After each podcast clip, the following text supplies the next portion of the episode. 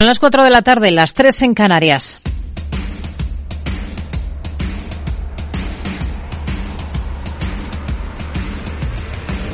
No decida lo que hará el mercado.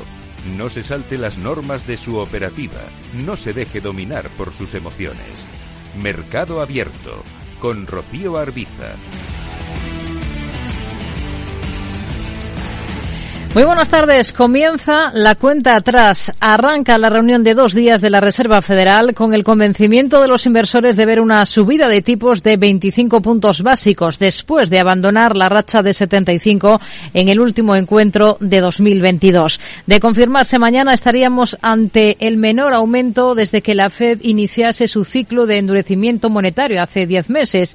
Y la clave va a estar, como siempre, en los comentarios, en las guías que se puedan dar de cara a próximas reuniones por si volverán a incluir ese anuncio de aumentos continuos de tipos de interés a la vista de que va perdiendo impulso la inflación, pero también la economía. Para amenizar la espera tenemos macro hoy en Estados Unidos un índice de coste del empleo, por ejemplo, que se ralentiza en el último trimestre hasta el 1% cuando se esperaba un 1,1 y aunque no mide la presión de los costes laborales sobre la inflación sí que puede dar una idea del poder de negociación de los salarios. De modo que tenemos alivio por este lado para el organismo presidido por Jerome Powell, pero la clave de la jornada está también en la avalancha de resultados que tenemos ya a esta hora de la tarde sobre la mesa y no de cualquier cualquier empresa, sino de grandes gigantes de la talla de General Motors, de McDonald's, UPS o Pfizer, sin perder de vista a la petrolera ExxonMobil que multiplica por 2,4 lo registrado en el ejercicio 2021. Son eh, algunas de las compañías que más se están moviendo a esta hora en bolsa en un mercado estadounidense en el que tenemos a los índices bastante planos, sobre todo el Dow Jones de Industriales y con ligeros avances el Nasdaq 100 y el S&P 500. El Nasdaq 100 es el mejor con una subida de apenas el 0,31%. Enseguida analizamos los detalles de estas cifras mientras atendemos a la macro aquí también en Europa, que también ha dejado titulares interesantes. Repunte del IPC en Francia, que escala al 6% en enero. Ventas minoristas en Alemania que se desploman un 6,4% en diciembre y empeoran las expectativas o datos de crecimiento de la eurozona. La clave es que se aleja la posibilidad de recesión este invierno. El PIB de la región avanza una décima en el último trimestre de 2022 y salda todo ese año con un crecimiento del 3,5%, con España entre los tres con mejores cifras. Saca a pecho por ello el ministro de la Presidencia, Félix Bolaños. Podemos seguir avanzando porque nuestro país, España, funciona. Y funciona en lo económico. Hoy hemos tenido nuevos datos económicos que vuelven a demostrar que España es la economía de las grandes de la Unión que más crece España es la que ha conseguido, gracias a las políticas de este Gobierno, reducir la inflación a ser la menor de toda la Unión Europea. Todo mientras desde el Fondo Monetario Internacional acaban de apuntar a un crecimiento de nuestro país este año del 1,1%, lejos del 5,5% del que venimos y también de la previsión con la que el Gobierno ha calculado los presupuestos, que está en el 2,1%. Para la economía global, el FMI mejora pronósticos y habla de un crecimiento del 2,9%. Pierre Oliver Goury director de investigación del organismo. Uh, Relativamente más fuerte, hemos visto más fuerza en la actividad económica de la segunda mitad de 2022 y por efecto arrastre revisamos las previsiones de 2023. Y otra de las buenas noticias es la reapertura de China porque va a impulsar en la segunda mitad de 2023 al euro, va a impulsar la economía. Todo mientras la atención está a esta hora de la tarde en esa reunión de la ministra de Trabajo Yolanda Díaz con los líderes sindicales de comisiones obreras y UGT tras el encuentro técnico de esta mañana sin presencia de la COE que ha terminado sin acuerdo. El presidente de la patronal, Antonio Garamendi, critica la actitud del gobierno en la negociación e insiste en dos, eh, en los dos puntos que consideran clave y sobre los que asegura no tienen respuesta del Ejecutivo. ¿Qué pasa con el campo? ¿Qué pasa con el campo en España? ¿Qué pasa con los agricultores que están asfixiados y no se nos da respuesta? ¿Y qué pasa con todas aquellas empresas, grandes, medianas y pequeñas, que tienen contratos con el Estado, que les han subido la cifra eh, de lo que son los salarios, eh, pues casi el 35% en los últimos tres años, y sin embargo los contratos públicos no se indexan? Más allá de ello, tenemos en bolsa aquí en Europa a la banca como protagonista. Está disparada la cotización de Unicredit, más de un 10% tras presentar sus mejores resultados de la última década y aumentar el dividendo y las recompras de acciones un 40%. Y tenemos en cambio aquí en España fuerte castigo en Unicaja, pese a ganar en el último ejercicio casi un 90% más. La entidad anuncia provisiones extraordinarias de 50 millones en el último trimestre y decepciona con las cifras de esos tres meses. Pierde un millón de euros cuando se esperaba un beneficio de 38. En bolsa está recortando en torno al 9% dentro de un selectivo, dentro de un IBEX que baja un 0,40%, aunque mantiene esa cota de los 9.000. Está en 9.014 a esta hora de la tarde. A partir de las cuatro y media, nuestro espacio FinTech, vamos a acercarnos a una startup francesa conocida por su software para la gestión de la tesorería de las empresas. Se trata de Agicab y hablaremos de su propuesta y de sus objetivos aquí en España con Brand, jefe de desarrollo de negocio de la empresa. Una hora más tarde, nuestra sección de fondos, a partir de las cinco y media, va a estar con nosotros la directora de cuentas de Rueder España, Inés del Molino. Veremos en qué activos se están enfocando ahora en la gestora a la vista de las incertidumbres que todavía hay en el mercado y comprobaremos qué temáticas consideran con mayor potencial. Y en el tramo final del programa, a partir de las seis, tendremos consultorio de bolsa con David Galán de Bolsa General. Esto es Mercado Abierto en Capital Radio. Comenzamos.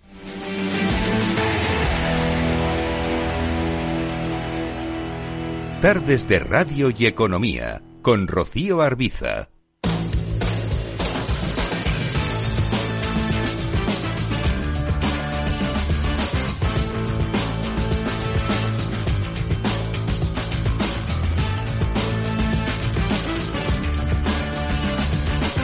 Primera parada en Estados Unidos con tono mixto para los índices a esta hora, completamente plano el Dow Jones de Industriales y mucha macro sobre la mesa. Las ventas minoristas rebotan por encima de lo esperado. Javier Luengo, muy buenas tardes. ¿Qué tal? Buenas tardes, Rocío. Las ganancias se quedan por el dato de enero en términos interanuales sobre el 4,9% frente al 4,6% que estimaba el mercado. Esto también con costes laborales que alcanzan menos de lo esperado, sobre el 1% para el cuarto trimestre, revisado al 1,2% para el tercero. El precio de la vivienda cae por quinto mes consecutivo en noviembre, dato de Kay Schiller apunta a la firma una caída superior a la décima, un recorte pronosticado mayor por el consenso de mercado.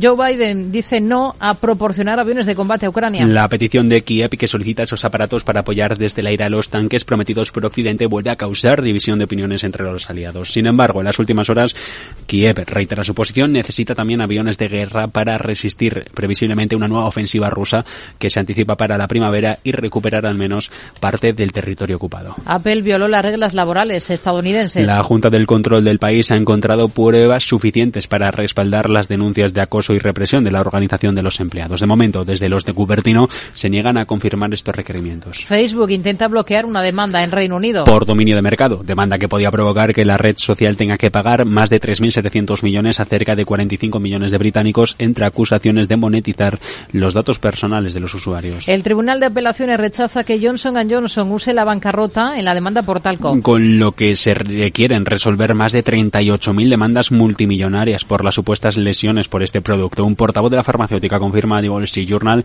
que la compañía impugnaría el fallo de ayer lunes, ya que pueden solicitar que todos los jueces del tercer circuito evalúen la estrategia de quiebra y luego incluso podría solicitar una revisión por parte del Supremo. Avalancha de resultados. ExxonMobil gana casi 13.000 millones en el cuarto trimestre y supera expectativas. Ingresos de la compañía que son inferiores en cualquier caso a lo esperado. El BPA, el beneficio por acción, se queda en los 3 dólares 40 centavos, ingreso récord no solo para la compañía, sino para la industria petrolera occidental con ganancias de 413.000 millones. Supera previsiones de beneficio por acción también Marathon Petroleum. Se queda en este caso Rocío en los 6 dólares con 65 centavos, casi un dólar por encima de lo que esperaba el mercado. En el último trimestre la ganancia para esta compañía es de 9,26%. General Motors gana 9.900 millones en 2022. Y aumenta ingresos más de un 23%. El evita ajustado alcanza la cifra récord de 14.500 millones. Las operaciones principales automóviles espera la compañía que funcionen a un nivel consistentemente fuerte, es lo que dicen en el comunicado a lo largo de todo este ejercicio, con un beneficio neto atribuible a los accionistas para todo el año de hasta 10.100 millones. Caterpillar aumenta el beneficio en el cuarto trimestre. Pero no cumple con guía de analistas. El fabricante de maquinaria gana cerca de 1.700 millones en el trimestre, un 4% de beneficio neto más que hace un año, con ingresos que rebotan por ventas sobre los 20 puntos porcentuales. De ahí ese castigo que está experimentando en bolsa la compañía, se deja más de un 5,5%. Pfizer aumenta sus ganancias un 47% en el cuarto trimestre. Rozando los 5.000 millones ingresos para la farmacéutica gracias a las vacunas COVID que se quedan y superan los 24.000 millones. El BPA anual, beneficio por acción, también crece un 62%, alcanzando los 6,58. McDonald's eleva su beneficio un 16%. Gracias al aumento de afluencia de clientes, aunque el consejero delegado de la compañía alerta de que esperan que las presiones inflacionistas continúen a lo largo de todo este año. Las ventas netas caen un 1%, se quedan por debajo de los 6.000 millones, pero aumentan un 5% si se excluyen las variaciones de divisa. Tenemos cifras de UPS, gana 10.600 millones de euros en 2022. Y eleva los ingresos más de un 3%. Para el cuarto trimestre el beneficio neto alcanza los 3.186 millones. Para el presente 2023 la firma de envíos espera que los ingresos se moderen hasta quedarse por debajo de los 100.000 millones. Es protagonista Spotify, dispara sus usuarios, sus usuarios de pago, pero pierde hasta 430 millones. Y también tenemos en el punto de mira a Bed Bath que prepara la declaración de bancarrota. Exclusiva de la agencia Reuters, donde confirman que acogerse al capítulo 11 de la ley de quiebras podría llegar tan pronto como esta misma semana. La estrategia de la firma pasa por pactar con los liquidadores, cerrar tiendas donde apenas haya compradores. Son algunos de los protagonistas ahora mismo en el S&P 500, además de esa caída de más del 5% en Caterpillar, tenemos a Philips 66 con descensos también superiores al 5,5%. Tenemos en el lado positivo a otros valores, por ejemplo, Pulti Group, más de un 7% arriba. General Motors, tras presentar cifras, está también repuntando por encima de los 7 puntos porcentuales. Vamos a mirar algunos de estos nombres con Julián Coca, responsable de renta variable de Amcor Investment Strategies. Hola Julián, muy buenas tardes. Hola, ¿qué tal? Muy buenas tardes. Bueno, son varias las referencias. Tenemos ese índice Redbook de ventas minoristas, tenemos ese índice de precios de la vivienda, datos de confianza del consumidor de Conference Board. Tenemos todos estos datos sobre la mesa para, digamos, ir abriendo boca, aunque la clave va a estar en esa reunión de la FE que arranca justo este, este martes. ¿Qué valoración hace de la macro y qué espera de la Reserva Federal? Pues eh, la valoración de la macro, eh, por ahora, es eh, que todos los datos que hemos ido conociendo, incluidos los de hoy, eh, apuntan a, que ese bueno pues aterrizaje suave que, que tanto decía Power que, era su objetivo conseguirlo, pues está más cerca. Esa es la realidad.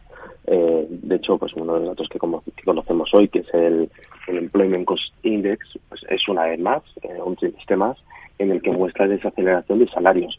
Y esto es importante porque es un indicador que está limpio de composición, es decir, no tiene eh, no le afecta que entre más gente ganando con un sueldo más bajo o, al revés, que, sean sueldos más altos. Eh, así que esa es una señal que además es muy importante, que la FED la sigue mucho y puede dar también, bueno, pues pie a que pues, la FED eh, dé un mensaje de eh, estamos muy cerca, estamos consiguiendo el objetivo, vamos a seguir subiendo los tipos hasta probablemente pues el terminal rate que, que ya dijeron en la reunión pasada. El ritmo va a haber que bajarlo quizás en las próximas reuniones, pero eh, no hay que cantar victoria, porque al final, bueno, pues las condiciones financieras eh, se han destensionado bastante en las últimas semanas, sobre todo, bueno, pues con la subida de, de, de, los índices de renta variable y es algo que puede provocar que la economía se vuelva bueno pues a reactivar con fuerza como ocurrió eh, durante bueno pues eh, eh, el verano del año pasado. Después de, de, esa reactivación pues la FED tuvo que, pegar otro golpe encima de la mesa. Pues quizás la FED quiere evitar eso. Y el mensaje puede ser un poco más hawkish de lo que realmente está esperando el mercado. Pero como decimos el, objetivo se está cumpliendo que es inflaciones controladas cada vez más hacia abajo y eh, la economía eh, desacelerando, pero una, desaceleración controlada. ¿Qué, le han parecido los resultados de ExxonMobil, sector petrolero, mientras ha pasado bastante desapercibido ese informe de Citi que apunta que las grandes estadounidenses del sector deberían aprovechar el momento actual para hacerse con alguna en Europa? Bueno, pues eh, es cierto que ahora mismo las eh, petroleras, no solamente en Estados Unidos, también aquí en Europa, pues eh, se encuentran con un colchón de caja muy grande y, puede o podría darse que, que, hubiéramos algún, algún tipo de integración. Eh, lo que es cierto es que los resultados bueno, pues han sido muy bollantes en 2022 por esa subida de, del precio del crudo, con la demanda fuerte, eh, pero también es cierto que este año 2023 pues quizás las cosas no sean tan, tan positivas para ellos. Eh, por el lado del precio del crudo, porque a lo mejor se estabiliza, incluso puede caer algo y, y el efecto base pues es muy complicado para ellos, ya no vas a generar a lo mejor tanta caja y luego por otro lado eh, pues que la presión sobre ellas también viene por otros lados y es esos eh, beneficios caídos del cielo, ¿no? Como estamos viendo en muchos eh, gobiernos que los quieren, hmm. eh, pues poner impuestos y, que las compañías que se han visto beneficiadas de forma muy importante por esta subida del, del, precio del crudo, pues que paguen por ello. Y al final, bueno, pues te pueden te puedes ver mermado algo tu tu, tu, caja en un, en un, momento dado. Eso hmm. es un poco lo que pasa a ExxonMobil, que además se une el que bueno pues los inversores querían eh, que anunciara una recompra de acciones más fuerte de lo que de lo que ha anunciado y vemos ese comportamiento algo más más negativo. Hmm. Eh, claves de, de, los resultados de Pfizer ha sido otra de las que ha presentado cifras y está completamente plana en bolsa.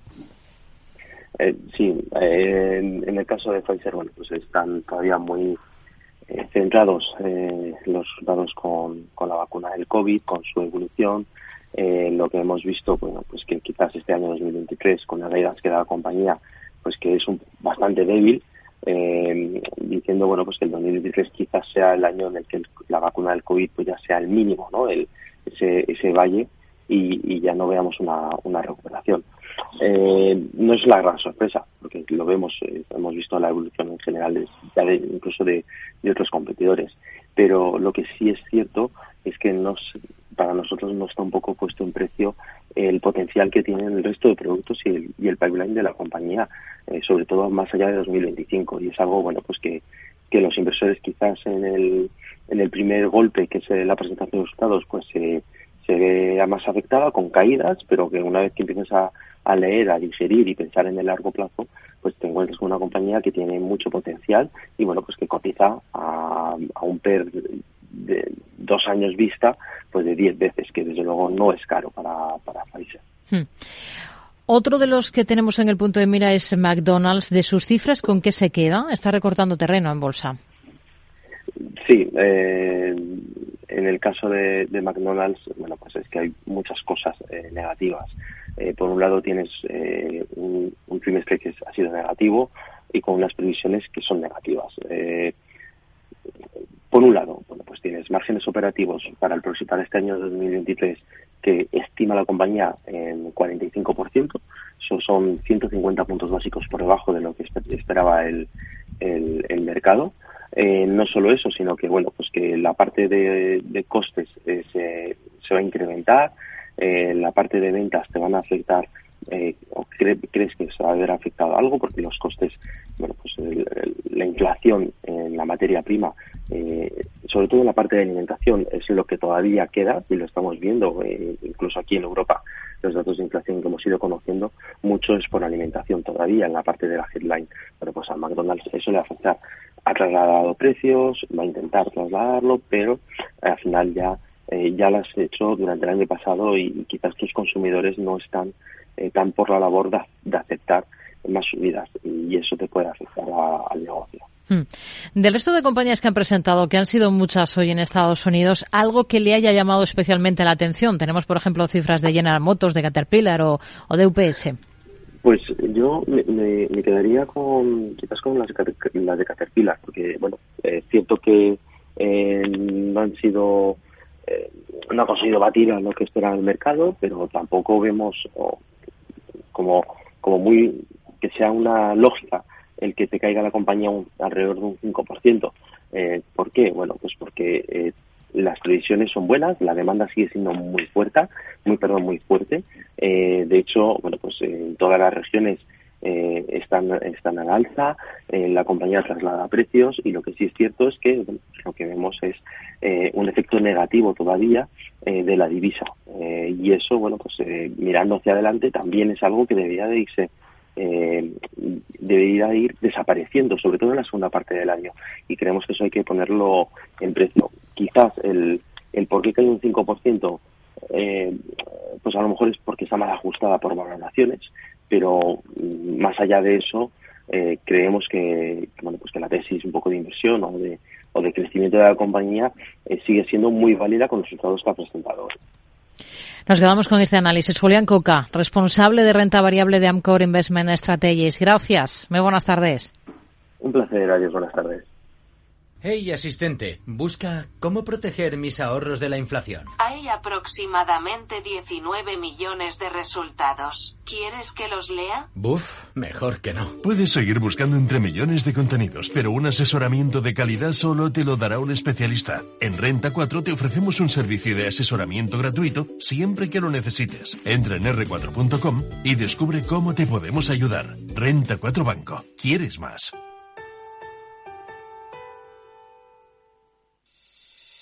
¿Te atreves a coger las riendas de tus inversiones? Caser Asesores Financieros te ofrece la oportunidad de unirte a un grupo de profesionales independientes. Tendrás a tu alcance todas las herramientas necesarias para disfrutar de un asesoramiento diferencial, con el respaldo de una de las aseguradoras líderes en el mercado. Caser Asesores Financieros, seguros de tu inversión. Contacta con nosotros en info arroba caserasesoresfinancieros.es o en el 91 762 3442. Tienes claro lo que quieres. En Cuchabank te lo ponemos fácil. Hipotecas Cuchabank, donde terminan las comparaciones. Más info en cuchabank.es. Mercado Abierto con Rocío Arbiza.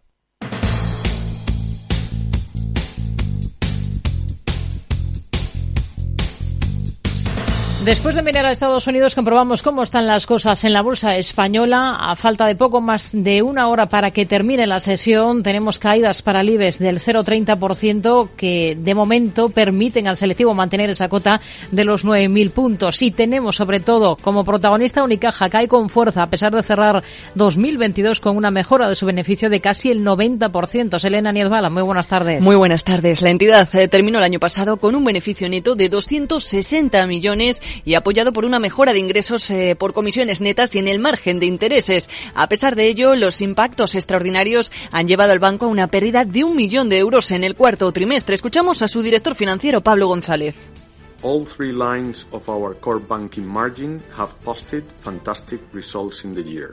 Net interest income is 11% Unicaja también ha anunciado provisiones por valor de 50 millones de euros en el último trimestre para prever así un posible deterioro de la economía por el mantenimiento de una inflación elevada. Archivada la causa que implicaba a Repsol y CaixaBank en el caso Villarejo. También a sus presidentes Antonio Brufau y al que fuera su homólogo en CaixaBank, eh, Isidro Fainé. Los magistrados entienden que los máximos responsables de ambas compañías no tuvieron ningún contacto con Zenit, la empresa vinculada al excomisario, y que tampoco eran conocedores de que seguía siendo comisario en activo en el momento de la contratación. El Banco Sabadell contrata a un centenar de directores de negocio para reforzar sus oficinas. Con el objetivo de captar nuevos clientes y hacer crecer el negocio, eh, la entidad va a contratar nuevos directores de negocio para sus oficinas en Cataluña, la Comunidad Valenciana, Islas eh, Baleares y Murcia, un proceso que llevará a cabo a través de la segunda edición de su programa de captación de talento joven Banking eh, Sales Program. Iberdrola obtiene el permiso ambiental para construir en Portugal su mayor proyecto fotovoltaico en Europa. Y el quinto del mundo, con hasta 1.200 megavatios de potencia instalada. La construcción de la planta generará hasta 2.500 nuevos empleos y será capaz de suministrar energía limpia que cubrirá las necesidades de 430.000 hogares al año. Naturgy detecta más de 9.000 casos de fraude eléctrico en los dos últimos años. De los que ha recuperado ya un total de 160 gigavatios hora de energía sustraída, es decir, el equivalente al consumo anual de unos 50.000 hogares y el coste de la energía defraudado representa más de 2.000 millones de euros al año. Ferrovial se adjudica un nuevo contrato en Polonia. A través de su filial polaca Budimex, la compañía ha conseguido un contrato para ampliar el teatro de la ópera de Vidiskos al norte del país. El proyecto tendrá una duración de 28 meses y se suma a otros que Ferrovial ha conseguido en la misma ciudad, como la de un centro deportivo para la Universidad de Ciencia. Media for Europe completará la absorción de Mediaset España. El grupo de televisión del ex primer ministro italiano Silvio Berlusconi ha confirmado lo que se venía ya prácticamente sabiendo después de que el año pasado se asegurara el control de alrededor del 83% del capital de su filial de televisión cotizada en Madrid. Informa de que pagará 3,26 euros por acción a los inversores de Mediaset España que decidan ejercer su derecho de desestimiento en una junta de accionistas que se celebrará en marzo. Tenemos en el punto de mira a Ecentis porque suscribe dos préstamos por valor de 16 millones de euros y también a EIDF que prepara su salto al continuo con el nombramiento de dos nuevos consejeros. Así es, se trata de Laura Bravo, secretaria general de Técnicas Reunidas, y Guillermo Poch, socio de A Capital, ambos en sustitución de Juan Pablo Tusqués y Joaquín Solá, que han dejado su posición por motivos eh, personales. Dos cambios que se producen en la víspera del salto en continuo de la compañía que a finales del año pasado contrató los servicios del banco de inversión Lazar para efectuarlo. Son algunos de los protagonistas de la jornada, si miramos al mercado español, a los que nos vamos a acercar de la mano de Ignacio Cantos, director de inversiones de Telecapital. Hola Ignacio, ¿qué tal? Muy buenas tardes. Buenas tardes. De momento mantiene el IBEX 35 esa cota de los 9.000 puntos, aunque está recortando mm, de forma moderada esta hora de la tarde, mientras estamos aguardando esas citas importantes con los bancos centrales de esta semana y mientras el Fondo Monetario Internacional dice que la situación mundial es menos oscura y apunta a un crecimiento de la economía española del 1,1% para este año. ¿Cómo ven las cosas? Bueno, pues sí, yo creo que es un poco la línea que llevamos este año, de ahí parte probablemente del optimismo de los mercados, que bueno, de una recesión prácticamente segura y telegrafiada en toda Europa, eh, probable en Estados Unidos y demás, pues ya se va alejando, puede haber algún país puntual, sobre todo apunta a Inglaterra, pero casi todos lo van a poder evitar, ¿no? Y eso, obviamente, pues un poco de cara a resultados y otros eh, pues es bastante importante. ¿Ven extrapolable lo visto en enero al resto del ejercicio o hay determinadas dudas en el horizonte y enero puede ser un espejismo? Bueno, yo creo que lo más probable es que no que sea un espejismo, pero hemos consumido una parte importante de lo que nosotros esperábamos para esperábamos un buen año para la renta variable, pero cuando pues casi estamos en los dos dígitos, pues parece un poco excesivo, con lo cual seguramente eh, tendrán que parar los mercados o tener algún diente de sierra no creemos que sea un, un líneas y desde luego no a este ritmo. Unicaja es el protagonista indiscutible de esta sesión, está recortando un 9%. ¿Con qué se queda de los resultados que ha presentado del último ejercicio?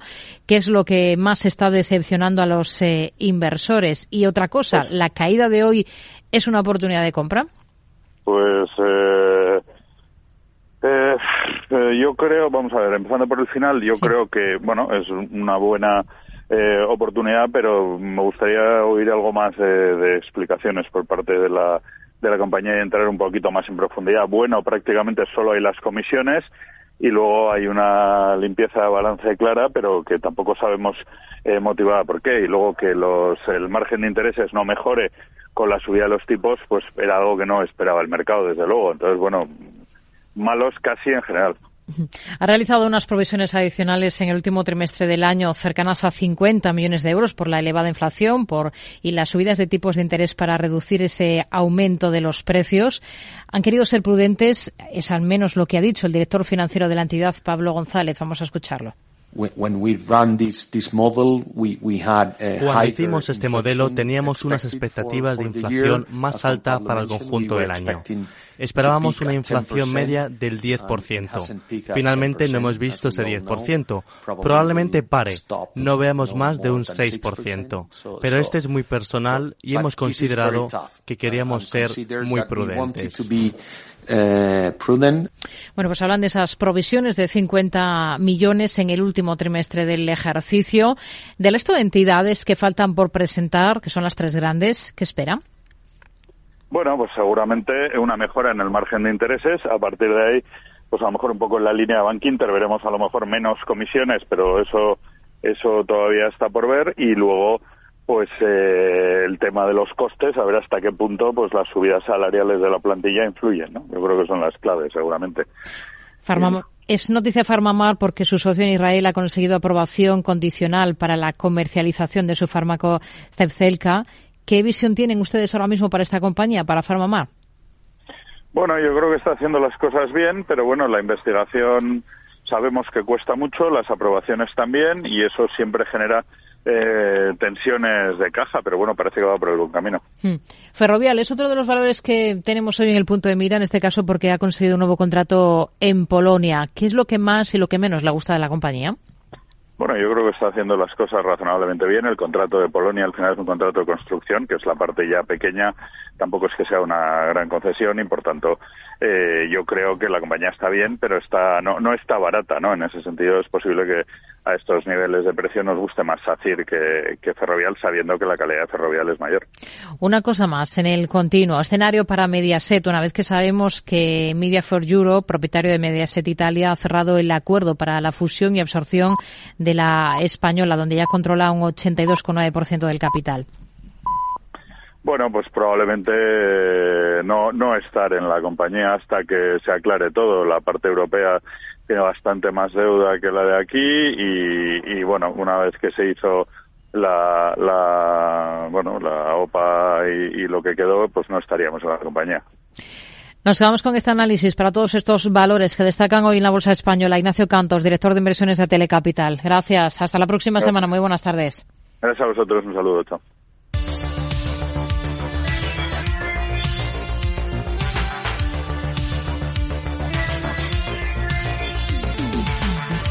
Si ponemos el foco en el resto de plazas europeas, ¿qué es lo que tenemos a esta hora de la tarde? Pues la mayoría son descensos moderados. Por ejemplo, ahora mismo el CFD del DAX está recortando, según las pantallas de CMC Markets, en torno al 0,15%. Tenemos al selectivo francés, al CAC 40 muy plano, apenas con una caída del 0,07%. Londres sí que está en positivo, logra avanzar a esta hora un 0,25% y tenemos a la bolsa italiana también con buen comportamiento, con alzas del 0,77%. Vamos a comprobar cuáles son los protagonistas, los valores destacados de este martes en Europa. Selena Niezbala. Pues en Europa las cuentas de Unicredit aglutinan gran parte de las subidas. En este caso, en la bolsa de Milán, la entidad sube al calor de la noticia de que ha conseguido sus mejores resultados anuales en una década con un beneficio neto de 5.200 millones de euros. El consejero delegado del banco, Andrea Orcel, se ha mostrado confiado en volver a repetir estos resultados en el presente ejercicio.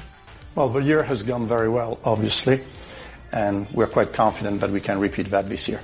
Resultados más modestos en el caso de VS, que obtiene un beneficio similar al de 2021 de 7.000 millones de euros y mucho peores en el caso de la sueca de música en streaming Spotify, que dispara sus pérdidas hasta los 430 millones de euros. Un dato que contrasta y mucho con los números rojos de 34 millones de un año antes.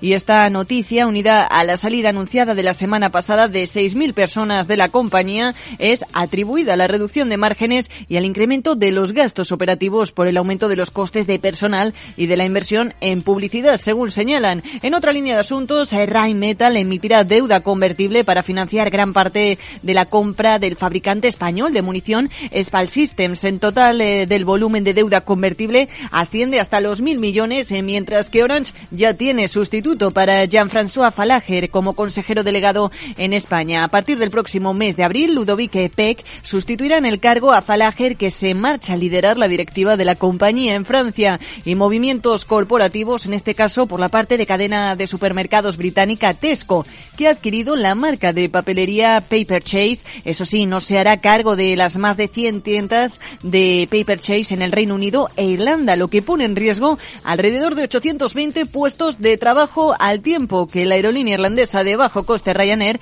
pide a la Comisión Europea que adopte medidas urgentes para proteger los vuelos durante la huelga de tres días iniciada ayer por los controladores aéreos franceses. Son algunos de los protagonistas del día en Europa, en una jornada en la que estamos pendientes pues del comportamiento de algunos de estos valores destacados. Por ejemplo, si echamos un vistazo a la bolsa italiana, el protagonista sin duda es Unicredit con esa subida que supera el 10%. Vamos a analizarlo con Alberto Roldán, director de inversiones de Metagestión. ¿Qué tal, Alberto? Muy buenas tardes.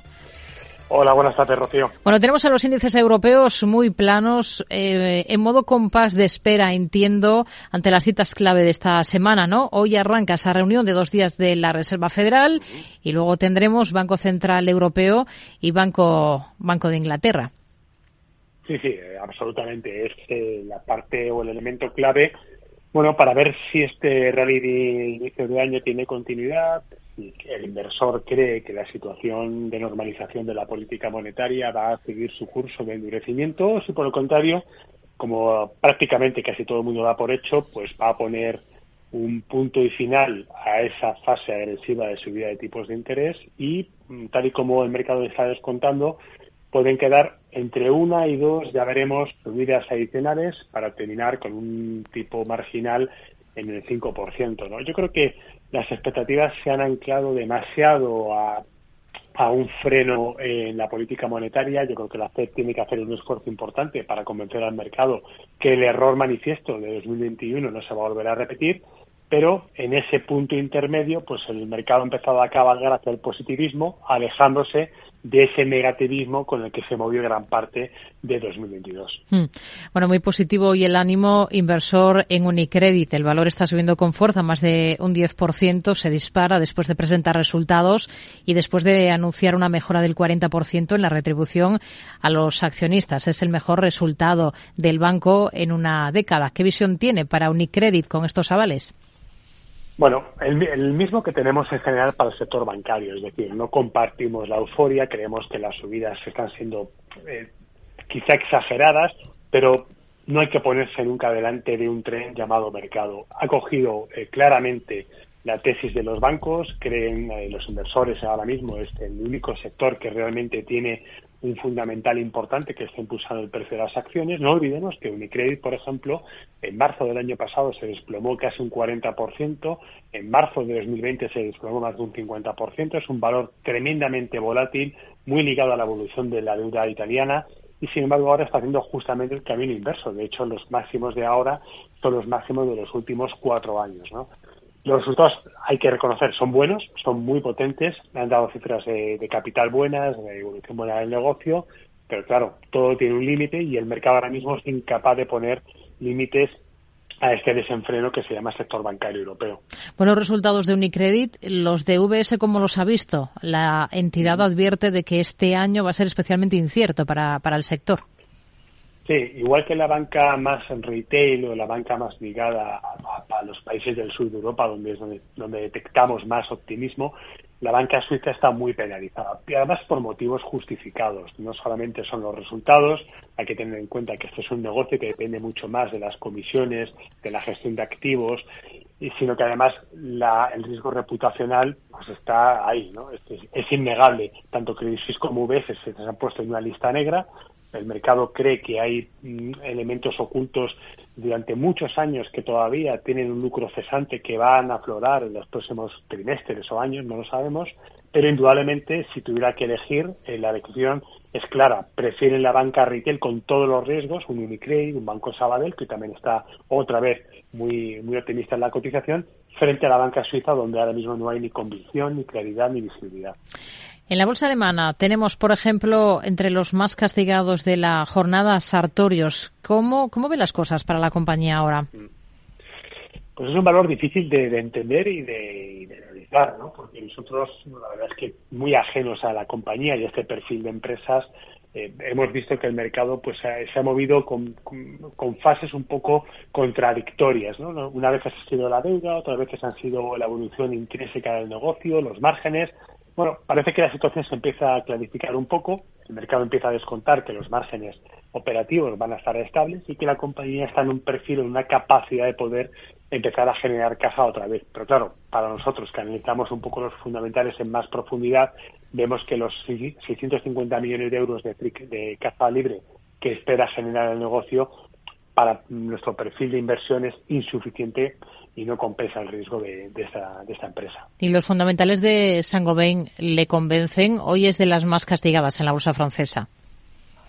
Pues sí no, porque es cierto que es un valor tremendamente ligado al ciclo, muy dependiente del crecimiento económico. Si todavía el mercado tiene dudas de que vaya a haber una potencial recesión, cosa que, por ejemplo, las cifras de crecimiento de Francia hoy desmienten, pues debería hacerlo bien. Pero yo creo que ese es el mismo negocio donde realmente todavía los costes operativos por la energía pesa mucho en la actividad. Nosotros, por ejemplo, sí que nos parece que es mucho más acertado estar invertido en esta temática a través del cemento, donde los fundamentales del negocio son mm, notablemente mejores que los de Sengoven. Sector papelero. Hoy tenemos cuentas de la sueco-finlandesa Stora Enso. Ha ganado un 21% más en el último ejercicio. ¿Tendrían posiciones en alguna del sector papelero en Europa ahora? Mm. Los tuvimos en el pasado, recientemente, eh, porque pensábamos que efectivamente el proceso de reestructuración con la salida del negocio de papel era interesante, ¿no? Pero no están convenciendo al mercado. Las cifras que han dado de beneficio operativo han sido malas, bastante malas, y muy por debajo del consenso. Y de hecho, el outlook que ha comunicado la compañía nos deja la sensación de que el año puede ir a menos todavía. Entonces, es un sector donde creemos que el, el valor está en la masa forestal, pero en la parte puramente papelera tenemos unas dudas más que razonables. Y en este caso, pues creemos que está justificada hmm. la penalización del 3% de hoy. Hay otro valor que tenemos en el punto de mira, es Technip, que es noticia porque se ha adjudicado un contrato en Texas para ExxonMobil, para la petrolera estadounidense. ¿Le convence a la compañía? Es muy buena empresa, es una manera muy inteligente de jugar el la descarbonización general en la, en la economía y de hecho estuvo presente en nuestras carteras comprado a 10 euros, pero claro, eh, ha tenido un tirón muy elevado, está en 18, aunque presenta unas tesis de inversión muy interesantes.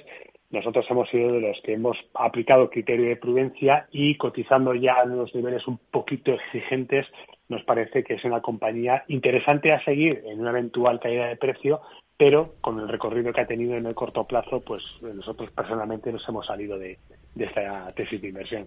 Alberto Roldán, director de inversiones de Metagestión, gracias por su análisis con nosotros. Muy buenas tardes. Adiós, hasta la próxima. Son protagonistas del día en Europa en una jornada en la que hemos conocido la fotografía final de cómo le ha ido en materia de inversiones al Fondo Soberano de Noruega en el último ejercicio. Registra pérdidas récord de 164.000 millones de dólares. ¿Dónde han estado las claves? Sandar Torrecillas. Buenas tardes. El mayor fondo soberano del mundo no ha salido indemne de la inflación, de la subida de tipos de interés y de los efectos de la guerra en Ucrania y ha presentado unos números rojos récord en 2022, 164.000 millones de dólares, superiores a los que ya tuvo en plena crisis financiera allá por el año 2008. Fundado en 1996, el fondo invierte los ingresos del sector noruego del petróleo y el gas y tiene participaciones en unas 9.300 empresas de todo el mundo. Posee el 1,3% de todos los valores cotizados. También invierte en bonos, inmuebles no cotizados y proyectos de energías renovables. Desde su nacimiento ha mantenido una rentabilidad media de un 6%, pero el año pasado ese rendimiento ha sido de un menos 14,1%. En renta variable ha perdido un 15,3%. Todos los sectores han tenido un retorno negativo, salvo el de energía. En renta fija la rentabilidad le ha caído más de un 12%. Sí le han funcionado bien las inversiones en el sector inmobiliario no cotizado, con subidas de un 0,1% y también en infraestructuras de energías renovables eh, con un alza de un 5,1%. ¿Qué es ir más allá? Con Arval podrás llegar donde te propongas de la forma más sostenible y asegurar un mundo mejor contribuyendo a la seguridad en carretera, al futuro de las ciudades y a la calidad de vida. Ser responsable sin tener miedo al liderar el cambio. Arval, la transición energética arranca aquí. Más información en arval.es. Tío, ya estoy en el tren. A ver si tengo suerte y llego tarde, ya sabes. 30 minutillos y me ahorro el billete. No creo que en media hora me pierda mucho allá en el pueblo. Como mucho al Paco contando por enésima vez cómo conoció a la Juani. Con el compromiso Renfe de puntualidad, si tu tren AVE se retrasa más de 15 minutos, te devolvemos el 50% y el 100% si se retrasa más de 30. Normal que alguno prefiera llegar tarde. Nadie te da más. No todos los trenes son como Renfe. Renfe, tu tren. Mercado Abierto con Rocío Arbiza.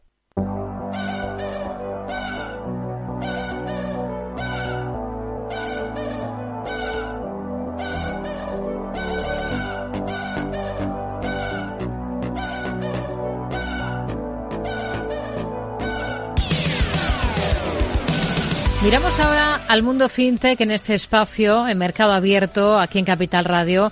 Abrimos nuestra sección Fast Movers de la mano de Inés Muñoz Vidal, experta en fintech y responsable de ventas de Mamboom. Hola Inés, ¿qué tal? Muy buenas tardes. Muy buenas tardes, Rocío. Bueno, siempre antes de saludar a nuestro invitado de esta tarde, eh, aprovechamos unos minutos para comentar algunas de las cosas más interesantes que están ocurriendo en relación a todo lo que tiene que ver con el mundo fintech. Las noticias más interesantes. Hoy, ¿con, qué se queda? Pues me quedo con una noticia de hace unos días, de la semana pasada, eh, que da mucho que pensar porque, como todos sabemos, se están desarrollando las famosas finanzas embebidas, eh, que son básicamente para que la audiencia no lo entienda, cuando alguien que no es un banco quiere dar servicios bancarios a sus clientes, ¿no?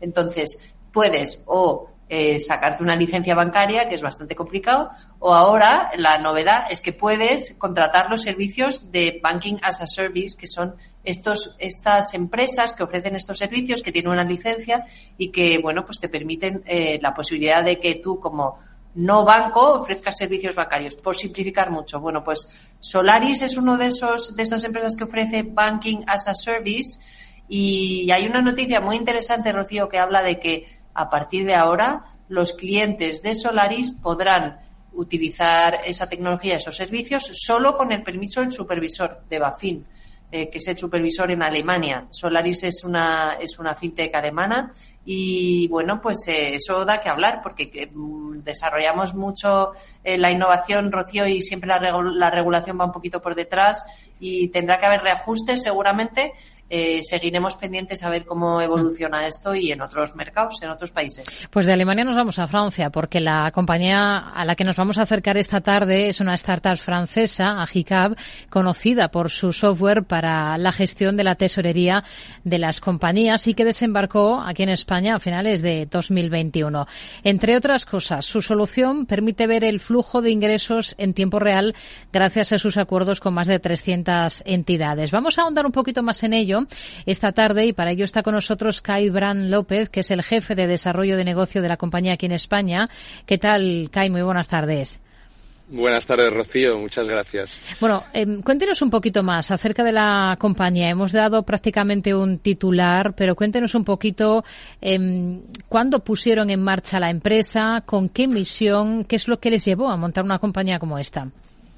Sí, bueno, lo has resumido muy, muy bien, Rocío, pero bueno, al final Agicap lo que viene siendo es un software de gestión y previsión financiera. En concreto, se centra en lo que es el flujo de caja de la empresa. Y al final, bueno, la misión de, de Agicap, de nuestra empresa, es sobre todo en un momento como, como el actual, ¿no? Como, como, el que estamos viviendo todos hoy en día, aportar al empresario, al financiero, sobre todo de la mediana empresa en, en España, una visión concreta y fiable del futuro de la caja de su negocio para garantizar su liquidez y tomar pues mejores decisiones, decisiones fundamentadas en, en el impacto que van a tener en, en, su caja, ¿no? Creo que en todo el sector eh, eh, financiero en Europa, sobre todo en España, llevamos muchos años con un enfoque en la contabilidad, en analizar un poco lo que ha ocurrido a toro pasado, ¿no? Como, como, como lo diríamos en nuestra empresa, sin tener tampoco muchas herramientas que nos marquen la trayectoria de hacia dónde vamos. Es decir, si peligra nuestra liquidez, eh, qué impacto puede tener eh, una decisión en nuestra liquidez. Y creo que vamos, que en un momento como, como el actual, donde vivimos un, un aumento de costes, mayor volatilidad, mayor reducción de márgenes para las empresas, hmm. aquí es donde nace, eh, sobre todo, es, es, fundamental invertir en esa planificación y nace una herramienta como, como Agicap. ¿no? De modo que lo que ustedes eh, piensan o defienden es que la previsión del flujo de caja debe estar en el centro de cada negocio, ¿no? Exactamente. Eh, sobre todo, en, en, repito, en, con lo que estamos viviendo hoy en día, al final hay que, que poner más el foco en, en, esa, en esa sección, creo yo, dentro de todos los departamentos financieros de, de empresas en España. Inés. Muy buenas tardes, Kai. Eh, gracias por estar buenas con tardes. nosotros. Pues eh, yo creo que ya lo que iba a preguntarle lo ha dicho un, un poco, eh, pero me interesaría insistir. Eh, es un poco cuál sería la propuesta de valor respecto a otras mm, opciones eh, que tiene Agicap en el mercado. Sí que eh, ha dejado caer un poco que es ese aliado para ver las proyecciones, las predicciones, pero si tuviera que diferenciarse con, con algo, eh, ¿qué destacaría, Kai? Pues, pues mira, a ver, para, para poner un poco de contexto, eh, en concreto de todo el ecosistema que podríamos considerar herramientas fintech, ¿no? De gestión, optimización financiera en toda Europa, uh -huh. Agicap se encuentra en un set eh, que se dedica no tanto a la automatización de procesos operativos, sino al FP&A, que se llama Financial Planning and Analysis, planificación financiera a futuro, ¿no? Todo lo que es anticipar y, y proyectar a futuro. Entonces, Dentro de ahí, eh, Agicap es la herramienta líder en Europa, sobre todo de todas ellas eh, que se enfocan a la mediana empresa. Sí que aquí hay varios segmentos de, clientes dependiendo de, las diferentes herramientas que nos encontramos en el mercado. Em, y bueno, la propuesta de valor es más o menos sencilla. Básicamente, ¿cómo conseguimos esa, esa proyección? Pues a través de varias fuentes de información. La primera es el, el sistema contable de la empresa, ¿no? De allí Agicap recoge toda aquella información de facturas que están pendientes de cobro de pago, que no, no han vencido aún, y al final lo que hace Agicap es construir una previsión a corto plazo, ¿no? Lo que llamamos eh, una previsión en base a cartera, donde, más allá de ahí, eh, permite integrar un largo plazo. Eh, ¿Cómo integramos ese largo plazo? Principalmente en nuestra herramienta, pues el financiero puede integrar sus presupuestos anuales, puede basarse en un histórico, bueno, hay, en fin, infinitas maneras dentro de la herramienta de lo que permite proyectar a largo plazo, ¿no?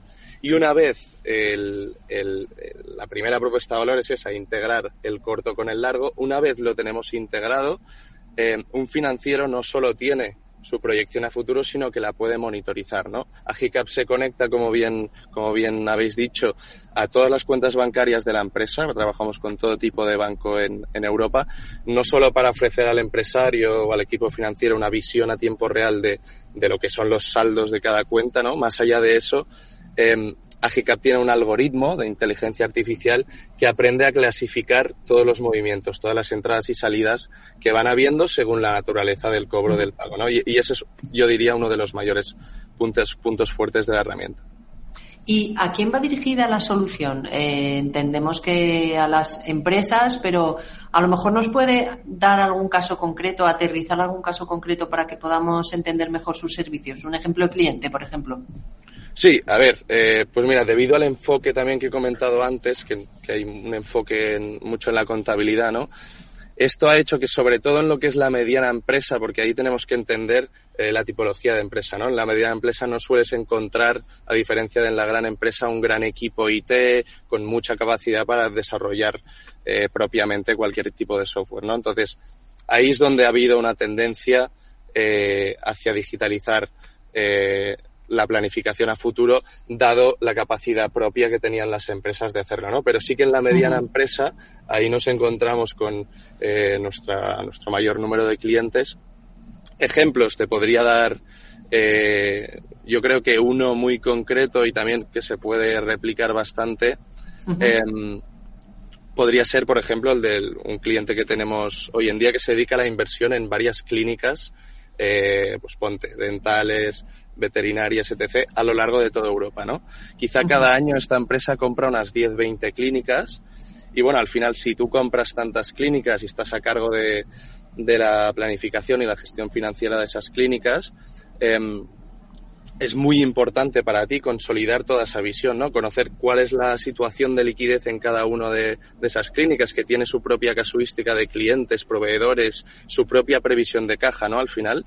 Y te interesa, pues, tener esa visión consolidada, pero a la vez vas a tomar decisiones eh, que implican todo el conjunto de ellas, ¿no? Entonces, al final, poder tener el control de caja en cada una de esas unidades de negocio y saber cuál es la situación global y cómo van a impactar ciertas decisiones es lo que, lo que más valoran de la herramienta, ¿no? Tener todo esto centralizado. Mm, muy interesante, porque aplicaría, entiendo, a, también a pues grupos de restaurantes, grupos de diferentes piezas que luego tienen que ser una, pero que cada una tiene su propia casuística, ¿no? Justo, es decir, lo mismo puede pasar a, menor escala, ¿no? Esto es más eh, un fondo de inversión que invierte en clínicas. Lo mismo puede pasar con un grupo de tiendas o un grupo de restaurantes, como bien has dicho. Tenemos muchísimos clientes en, eh, con estos casos de uso. Hmm. Al final, ¿qué haces cuando, cuando, o sea, tú eres un financiero, un director general en un, en un grupo de tiendas?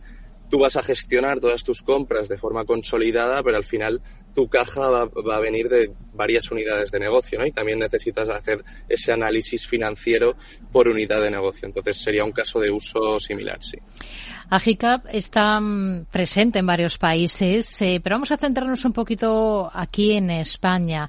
Eh, desde la llegada de la compañía hasta el momento actual, ¿qué tal ha ido la acogida y cómo ven el mercado español en concreto, Kai?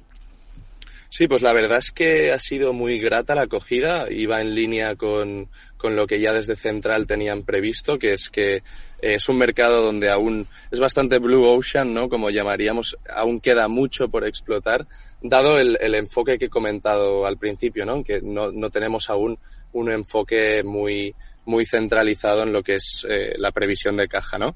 Creo que es algo que en los últimos años se ha acelerado mucho y la verdad, nosotros abrimos el mercado en España hace cuestión de un año y medio, eh, finales de 2021 y en ese poco tiempo pues ya hemos fidelizado a más de 600 clientes, somos un equipo de, de 25 personas y con varios clientes sobre todo con mucho nombre en España que no nos lo esperábamos en, en este primer inicio de, del lanzamiento. ¿no? La mayor parte de, de, nuestros clientes suelen ser empresas de entre 20 y 200 millones de facturación.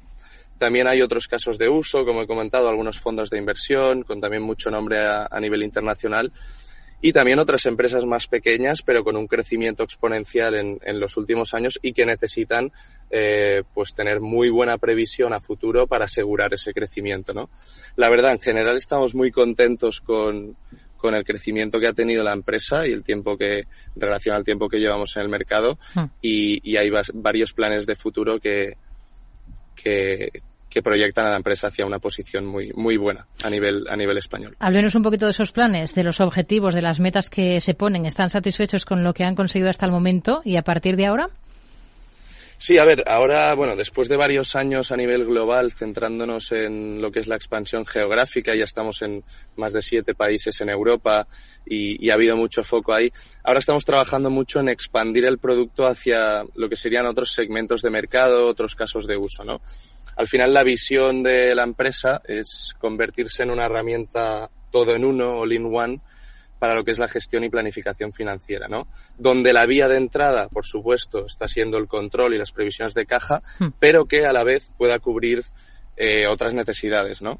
Hace nada, por ejemplo, sacamos una, una funcionalidad de control de caja por proyectos eh, y también en conjunto también sacamos un módulo de control de deuda y bueno, son una serie de funcionalidades o, o, productos aparte. De hecho, tenemos un producto concreto que es fuera del control de caja, que es de seguimiento de impagos, de morosidad y demás. Eh, y al final, la idea es ir sacando este tipo de productos alternativos y, funcionalidades nuevas que puedan abarcar eh, cada vez más y más casos de uso, porque lo que está claro es que al final el, el departamento financiero no quiere 100 herramientas distintas para, para los 100 problemas que puede tener, y necesita apostar por una herramienta integral, ¿no? Que pueda solventar el mayor número de sus problemas. Entonces, nada, para mí sobre todo eh, lo importante será ver qué problemas adicionales nos podemos encontrar en el mercado, quiénes son esos interlocutores y cómo les podemos ayudar. Pues nos quedamos con, con esta visión y con estos objetivos que tienen ustedes. Caibran López, eh, jefe de desarrollo de negocio de Agicap aquí en España. Gracias, muy buenas tardes. Muchas gracias a vosotros también. Gracias también a Inés Muñoz Vidal, experta en fintech y responsable de ventas de Mamboom. Hablamos la próxima semana. Gracias Inés. Muy buenas tardes. Buenas tardes, gracias. De la mano de Alejandro Mazón y el equipo de Cuídate Deluxe, llega el chico del chándal a El Balance para ayudarnos a estar en forma y mejorar nuestro bienestar general. Los miércoles a las ocho y media de la tarde en El Balance. Capital Radio. ¡Vaya acción! ¿La has visto? ¿Qué acción? Una acción gratis. Ahora consigue una acción gratis por hacerte cliente de XTB y descubre cómo se siente un inversor en bolsa. Descarga la app de inversión de XTB, hazte cliente, haz tu primer depósito de cualquier importe y disfruta de tu acción gratis para empezar a invertir. Invertir implica riesgos. Términos y condiciones de la promoción en xtb.com. ¿Sabes cuál es el mejor dial para escuchar Capital Radio? Tu móvil. Ya tienes disponibles las versiones de iOS y Android de Capital Radio. Y si quieres escucharlas en tu coche, lo tienes muy fácil. Empareja el Bluetooth de tu coche con tu móvil o tableta, entra en la app de Capital Radio y ya lo tienes. Escucha Capital Radio en digital. Y si te preguntan qué escuchas, no lo dudes. Capital Radio.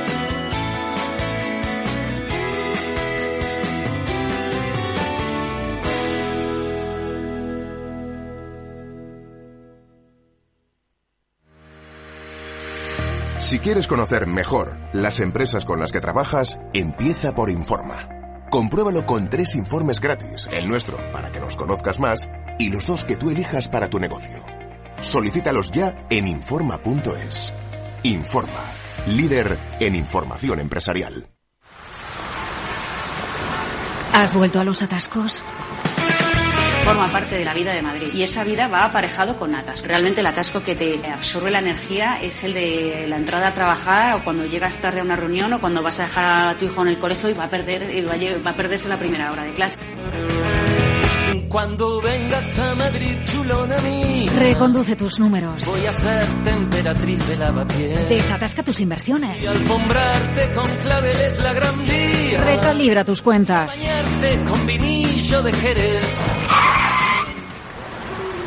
Que no se atasque tu economía. Sintoniza Capital Radio. No me gusta el mundo atascado.